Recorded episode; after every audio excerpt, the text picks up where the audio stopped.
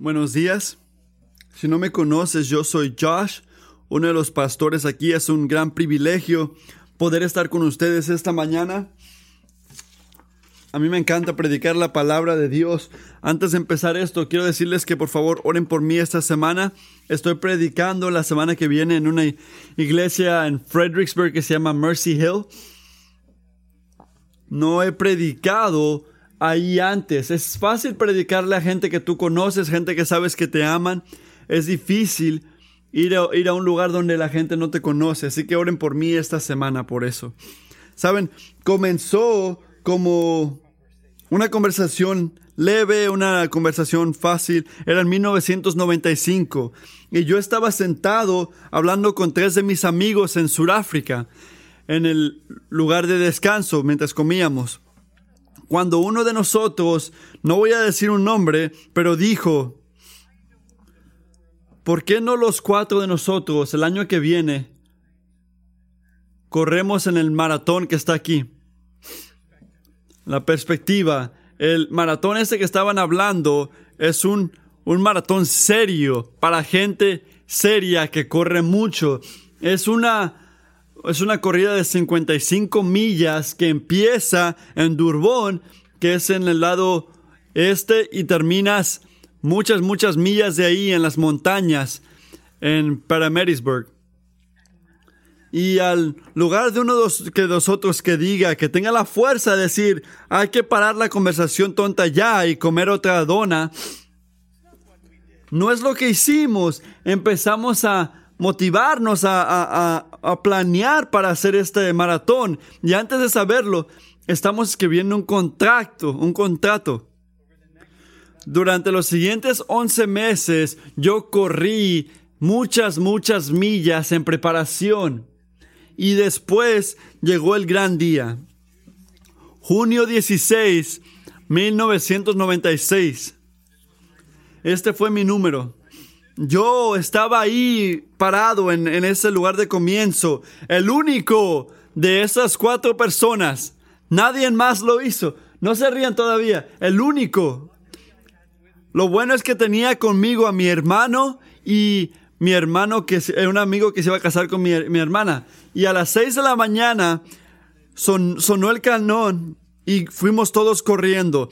15 ah, mil gente que estaban corriendo teníamos 11 horas para correr esas 55 millas y no morir.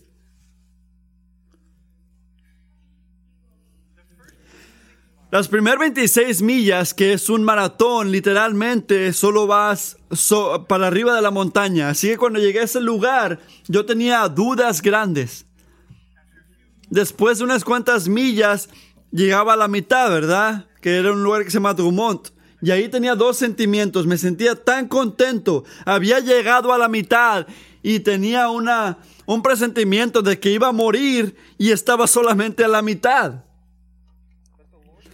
Pero el Señor me ayudó ese día. Y terminé, terminé esa carrera en 11 horas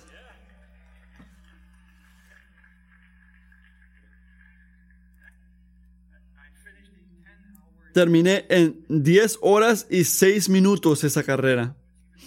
Lo que es más loco es que la corrí dos veces más. Algo está mal, ¿verdad? Pero cada una de esas 15 mil personas que empezó esa carrera esa mañana no la terminó. Muchos pararon en el camino porque estaban cansados, porque estaban lastimados, Específicamente noté yo ahora los últimos 25 millas, habían estas venes que eran de rescate que estaba manejando al lado de la gente que estaba corriendo. Y a cualquier momento, la gente que estaba corriendo podía decirles, hey, ayúdame. Y venían a ti, te preguntaban, ¿estás seguro que te quieres subir a esta ven? Y si dices que sí, te quieres meter a esta ven, te rescataban. Y lo primero que hacían era tomaban una, un marcador y hacían esto. Significaba, significaba a todos que no terminaste esta carrera, que tú no aguantaste hasta el final, que tú no ibas a recibir la recompensa, el metal. Y dentro de esta ven miraba a la gente más derrotadas en mi vida. Entrenaron por meses. manejaron muchas millas para llegar ahí. Y llegaron a ese momento y corrieron en esta carrera, pero no terminaron la carrera. Y al ver que estaban corriendo en esta carrera, no garantizaba que iban a terminar la carrera. Espero que entiendan la conexión entre este maratón y la vida cristiana. Tú y yo, tú y yo, basado a Hebreos 12, estamos corriendo una carrera que tenemos que hacer con aguante hasta el final. Si es que vamos a hacer lo que dice en primero de Pedro, si es que vamos a obtener el resultado de nuestra fe, la salvación de nuestras almas. Esta es una es un tema constante durante toda la escritura que tenemos que aguantar hasta el final. Déjenme leerles cuatro escrituras rápidas. Mateo 24, 13 dice, porque el que persevera hasta el fin, ese será salvo.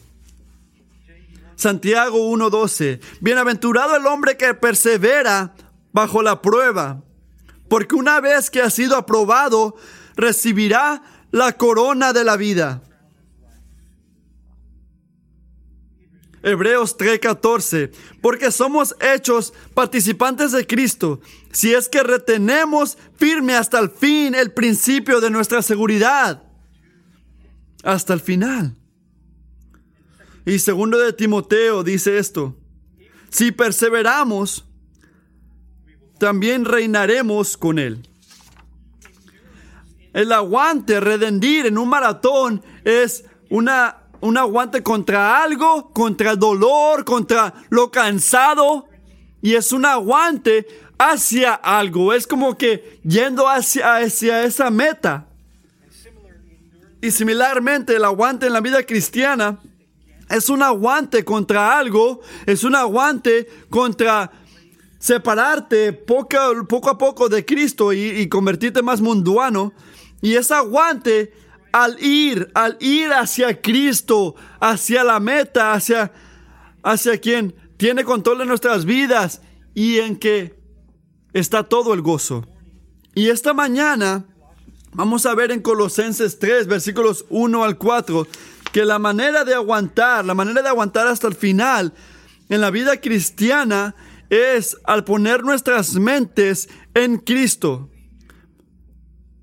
Porque cuando hacemos esto, Él se va a convertir en nuestro verdadero tesoro y gozo. Lean conmigo Colosenses 3, 1 al 4.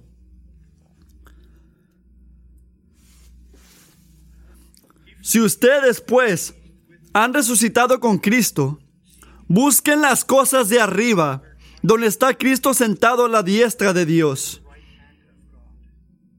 Pongan la mira en las cosas de arriba no en las cosas de la tierra, porque ustedes han muerto y su vida está escondida con Cristo en Dios.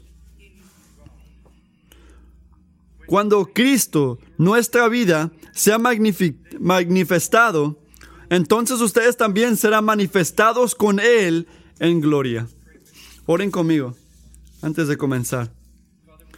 Padre, te agradecemos que podemos venir a este pasaje tan increíble esta mañana.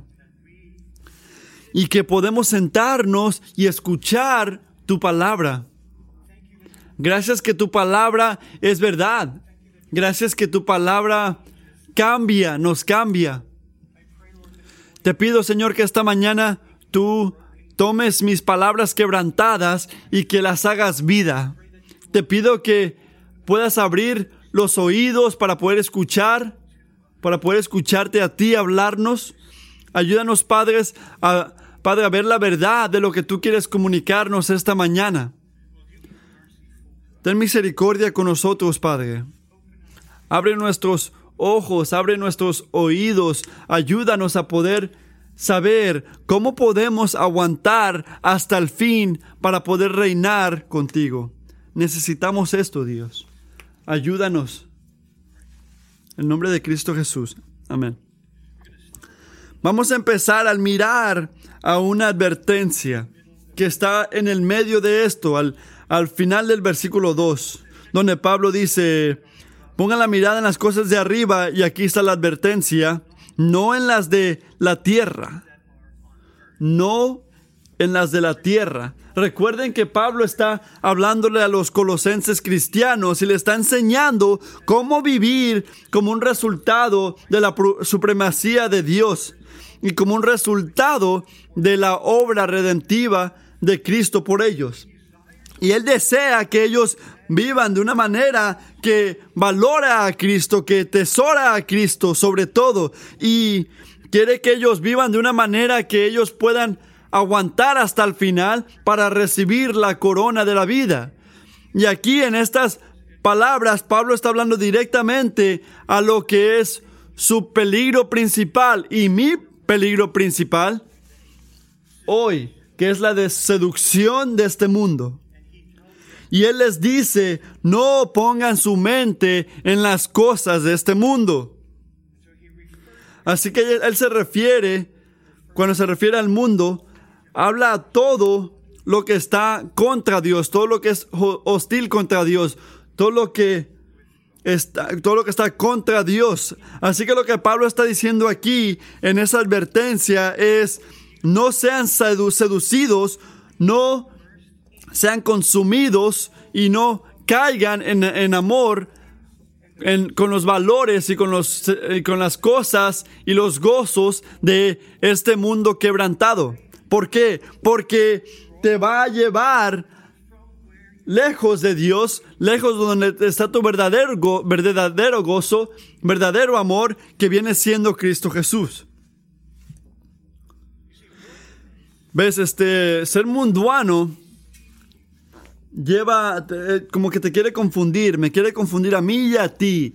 Te lleva al pensar que hay más gozo, más paz, más alegría más sabiduría, más vida en general en las cosas de este mundo que lo que hay en Cristo.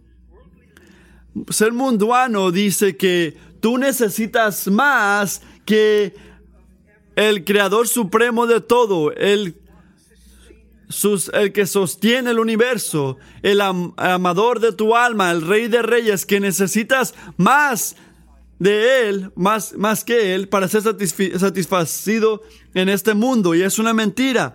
Y es la mentira que tú y yo tenemos que luchar. Porque esta mentira, amigos y amigas, últimamente va a traer separación entre, tú, entre ti y el Padre. No hay amar el mundo y amar a Dios. Si tú amas al mundo, si tú en verdad amas al mundo, puedes pretender amar a Dios, pero va a ser a pretensión. Y últimamente va a ser una separación entre tú y el Padre. Y si tú piensas, si hay una inclinación en tu mente de que eres inmuno, inmune al, al, a ser munduano, déjame derramar tu burbuja porque no es verdad. Déjame recordarte de Demas. Demas era un amigo cercano de Pablo. Él viajaba con Pablo, él hablaba del Evangelio y él fortalecía iglesias y mirábamos que Pablo le decía un amigo en el versículo 24. Y puedes imaginarte un hombre muy sólido, un hombre muy serio. Nadie podía obrar con Pablo. No mucha gente podía hablar con Pablo, pero leemos una de las palabras más serias que, que tuvo que escribir Pablo en 2 de Timoteo cuando dijo, pues Demas me ha abandonado, habiendo amado este mundo presente, y se ha ido a Tesalónica. ¿Qué? ¿Cómo ocurrió eso? ¿Cómo este hombre que estaba en devoción, que era un discípulo, a un hombre que se convirtió en amador del mundo. ¿Cómo ocurrió? Y la respuesta es al alejarse de amar a Cristo a amar al mundo. Demas, enamorado con este mundo presente, me abandonó. Pero ¿cómo? Este debe haber sido un hombre que tenía fe excepcional. Y esto es lo que tenemos que saber de, lo, de ser munduano, el peligro de esto. No solamente se enfoca en esa gente que son débiles, se enfoca en todos. Aquí está el peligro, que no es algo que ocurre de día a noche. Es algo muy, muy leve. Poco a poco te enamoras con este mundo. Ser munduano tiene una manera muy lenta de obrar, como la gravedad. No, no frena, es muy lento y si tiene su manera, el resultado va a ser que tú vas a amar las cosas de este mundo más de lo que amas a Cristo. Un escritor, C.J. Mahaney, dice en su libro Resistiendo la seducción de un mundo caído, dice, comienza con una conciencia embotada y un alma apática. El pecado no lo aflige como antes. La pasión por el Salvador comienza a enfriarse. Los efectos se debilitan. Disminuye el entusiasmo por la participación en la iglesia local. El afán por evangelizar comienza a decaer. El crecimiento en la piedad se desacelera a paso de tortuga. De esta manera, la persona que una vez fue apasionada por Cristo, como Demas, es con el tiempo cautiva, cautiva del pecado. Wow. Esto es lo que significa separarte de Cristo y convertirte en alguien munduano. Así que tengo que preguntarte esta mañana, si tú evalúas tu propia vida, ¿cuáles son las áreas que eh, eh, eres más vulnerable, que puedes ser seducido por este mundo quebrantado. Para poder separarte poco a poco de tu pasión por Cristo hacia una pasión de esta cosa. Y si, y si quieres saber cómo saber estas cosas, pregúntate cosas como, ¿qué es lo que domina mi mente? en un día regular? ¿Qué domina mi mente? ¿Qué constantemente llena tu pensamiento? ¿Qué estás buscando en el Internet, en tu tiempo libre? ¿Qué pasión tienes? ¿Qué es lo que piensas? ¿Qué es lo que están todas tus conversaciones con tus amigos? ¿Qué es lo que siempre te acelera el corazón? ¿Es un deseo o es un placer por cosas mundanas? sea videojuegos, sea viajes, sea películas, sea carros. Es un deseo por más sabiduría, más sabiduría mundana.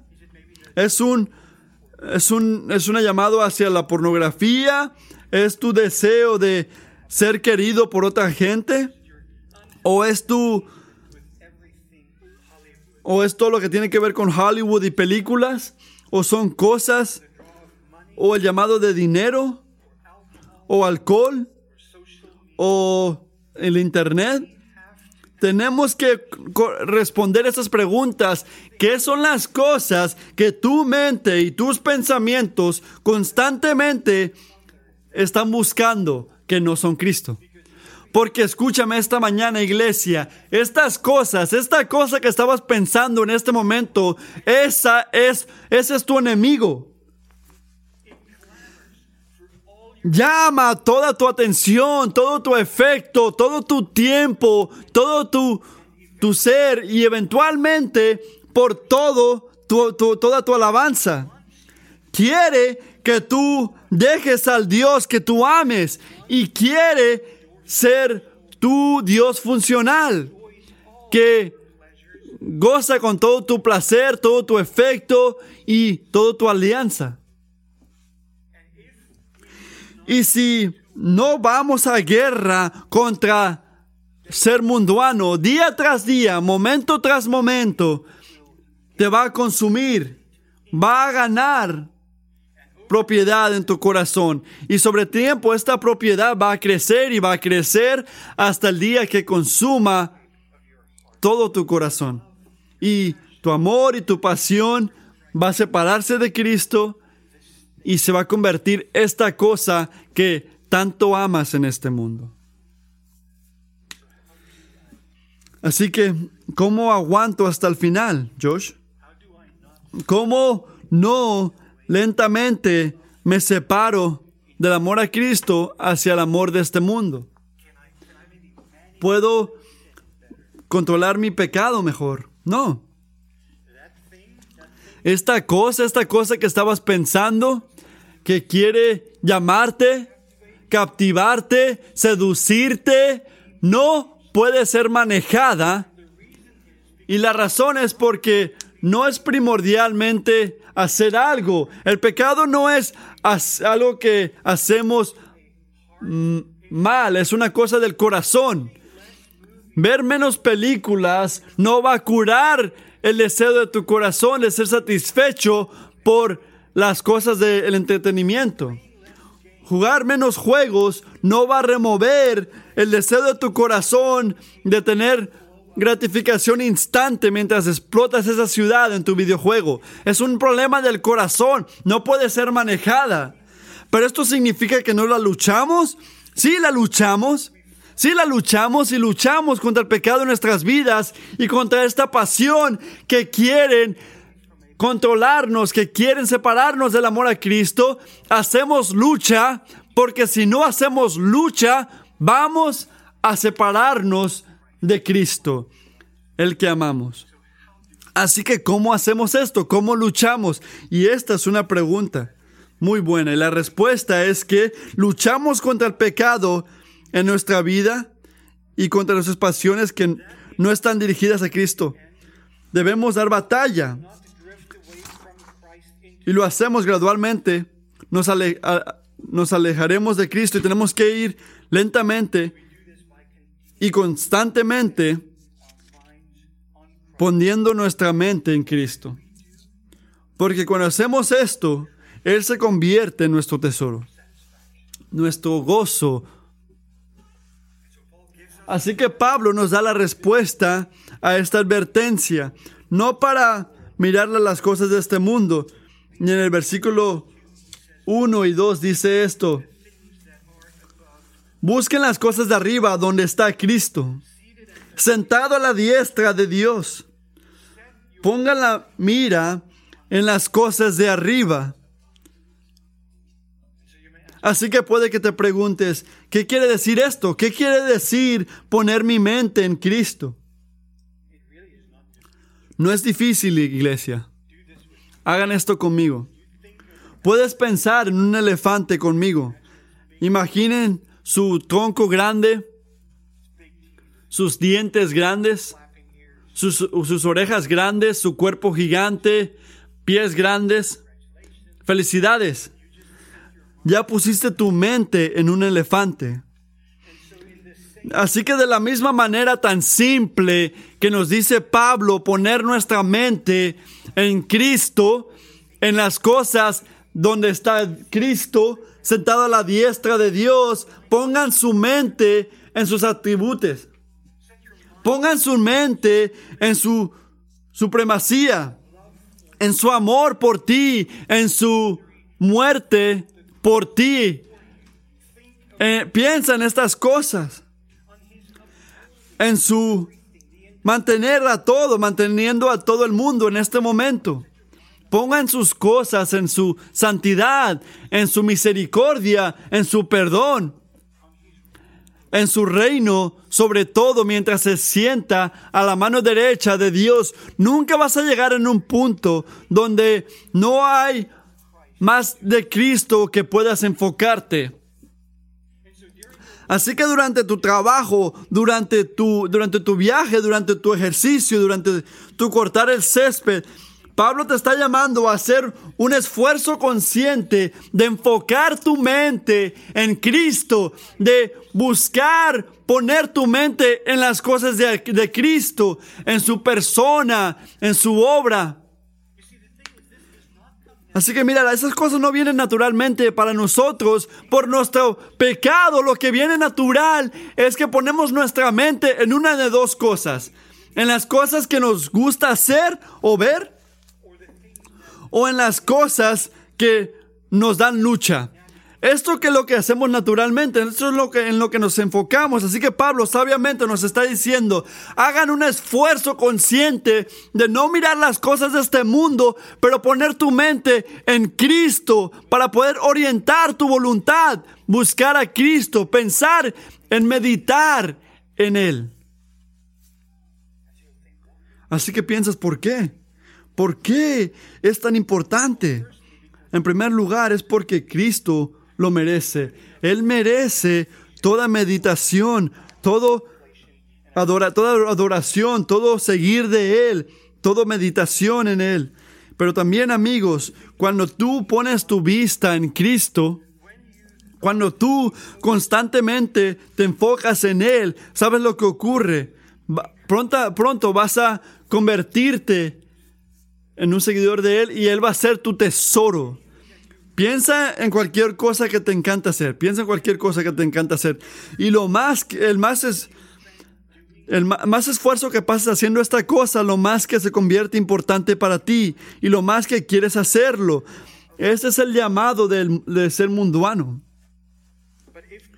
Pero si Cristo es lo que tesoramos, es lo que en lo que nos enfocamos, si él ocupa nuestros pensamientos, pronto va a convertirse en tu tesoro y tu gozo.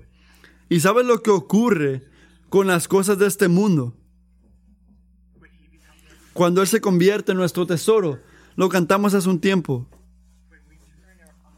Cuando ponemos nuestros ojos ante Jesús y miramos a, su cara hermosa y las cosas de este mundo que se van apagando al ver la luz de su gloria y gracia.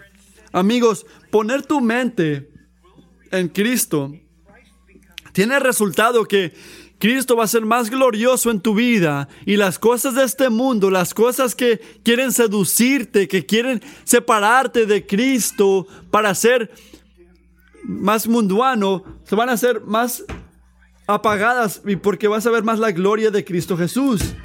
Así es como aguantamos hasta el final. Así es como luchamos con lo ser munduano. Al consistentemente y persistentemente poner nuestras mentes en Cristo hasta que Él se convierta nuestro tesoro. Y yo he sentido esto en mi propia vida durante los últimos dos años. Cuando Dios en su gran misericordia me ayudó a empezar a poner mi mente en Cristo más frecuentemente, más ah, intencionalmente y más consistente otra vez. Él me ayudó a hacer esto y lo más que me enfoqué en Cristo, lo más que quería enfocarme en Cristo, lo más que pensaba en Él, lo más que quería pensar en Él, lo más que leía su palabra, lo más que quería leer su palabra, lo más que escuchaba hombres predicar el Evangelio, lo más que quería escuchar a más hombres hablar del Evangelio. Y después un día, hace unos meses, de repente un día noté que parte de mis pasiones mundanas y deseos que pueden agarrar mi corazón, raramente se han apagado. Y que Jesús en mi mente se ha convertido más glorioso, más increíble y más verdadero. No escuchen que estoy diciendo que ya no lucho con el pecado o, ser munduano, que he perfeccionado poner mi mente en Cristo. No es lo que estoy diciendo, pero escúchenme.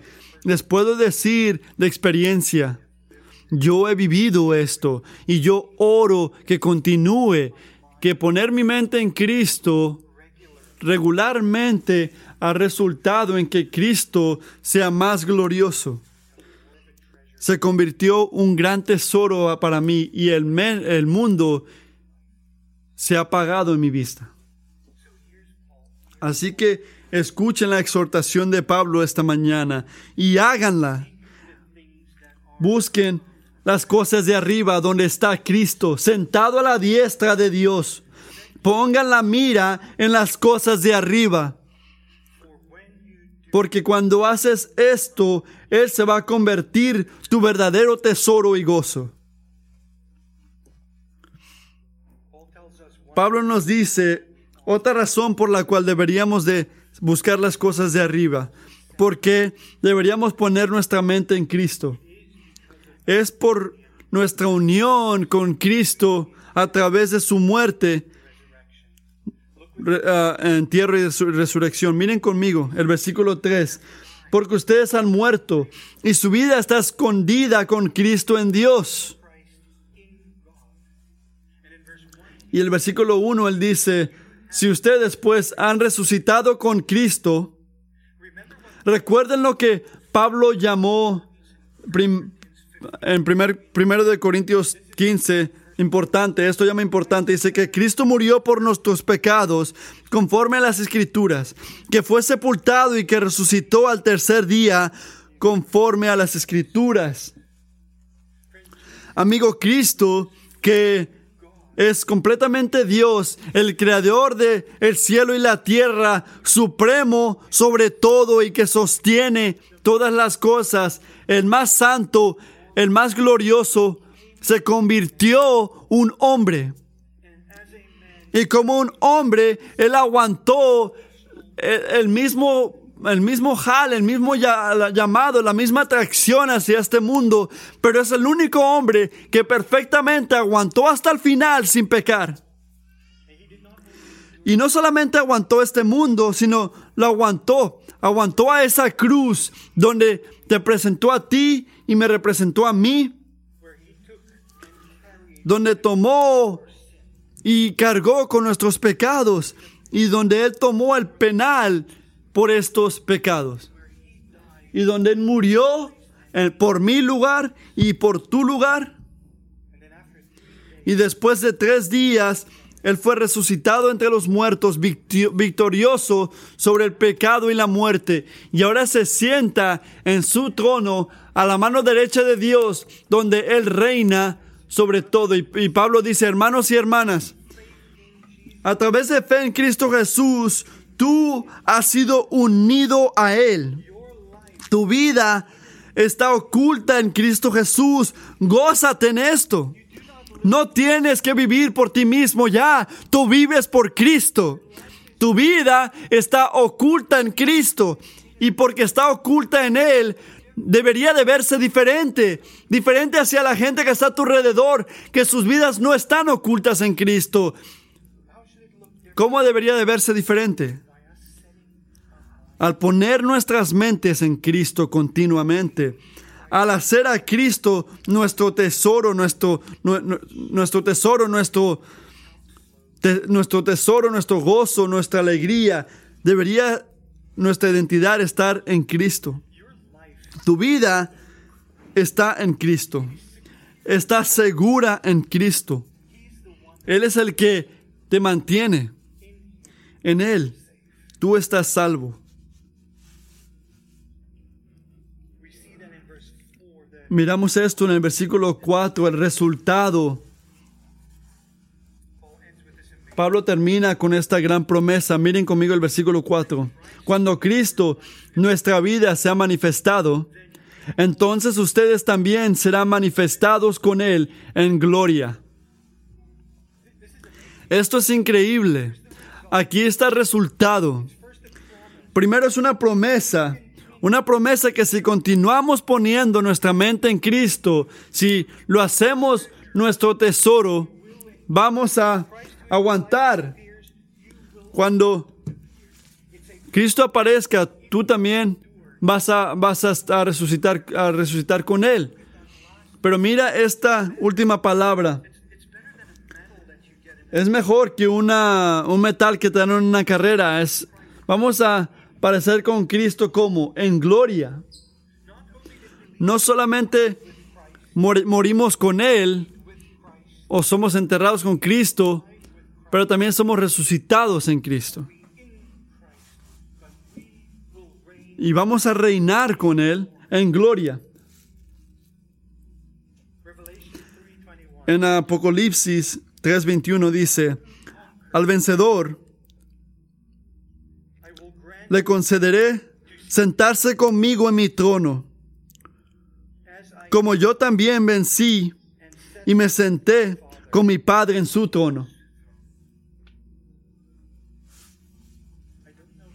No sé de ti, amigos, pero tengo una lucha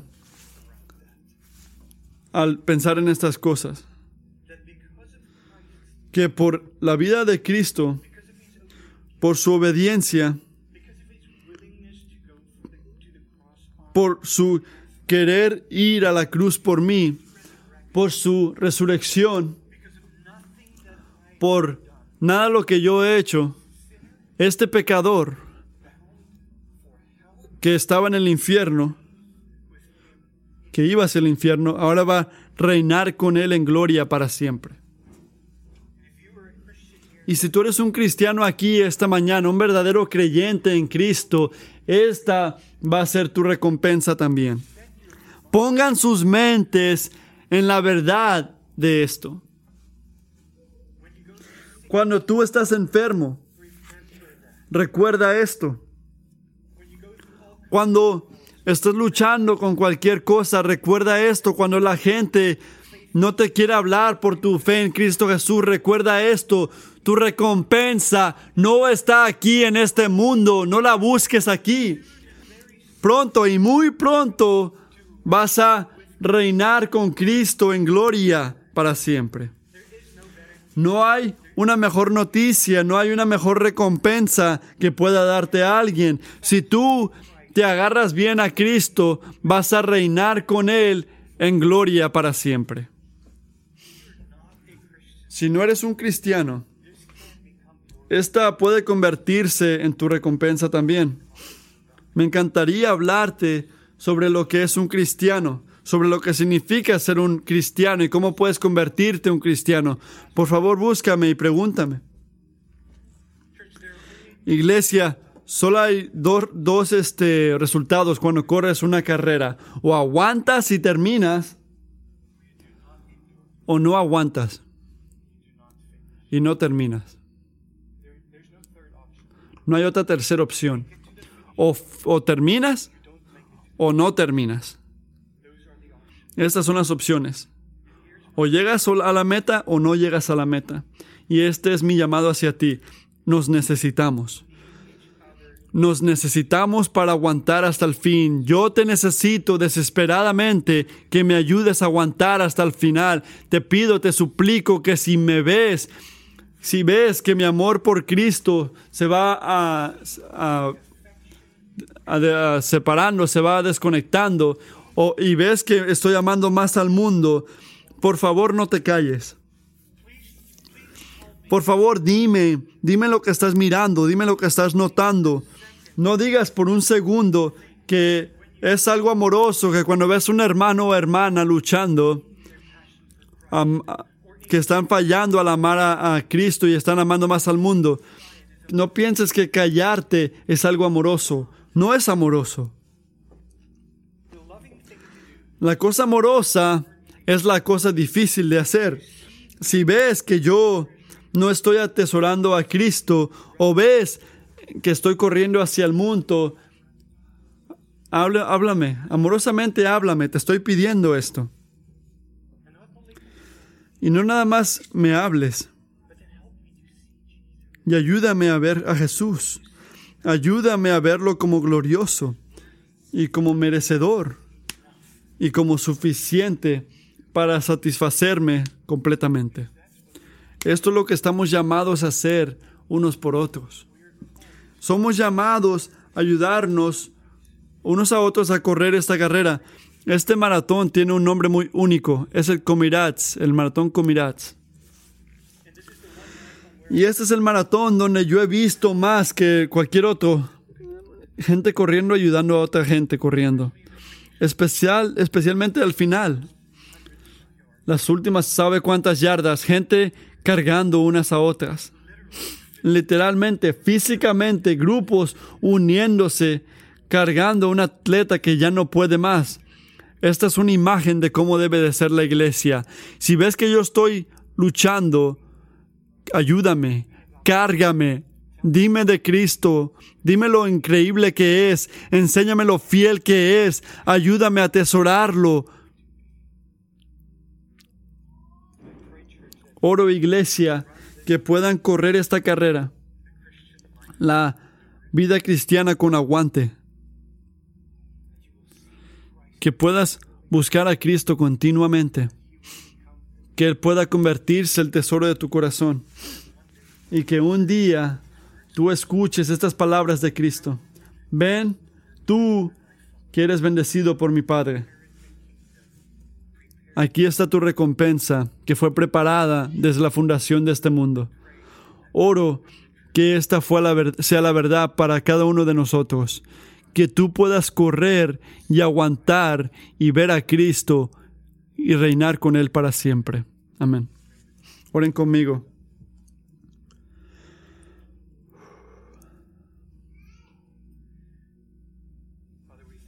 Padre, te agradecemos que tu palabra es clara, que tu palabra es verdadera.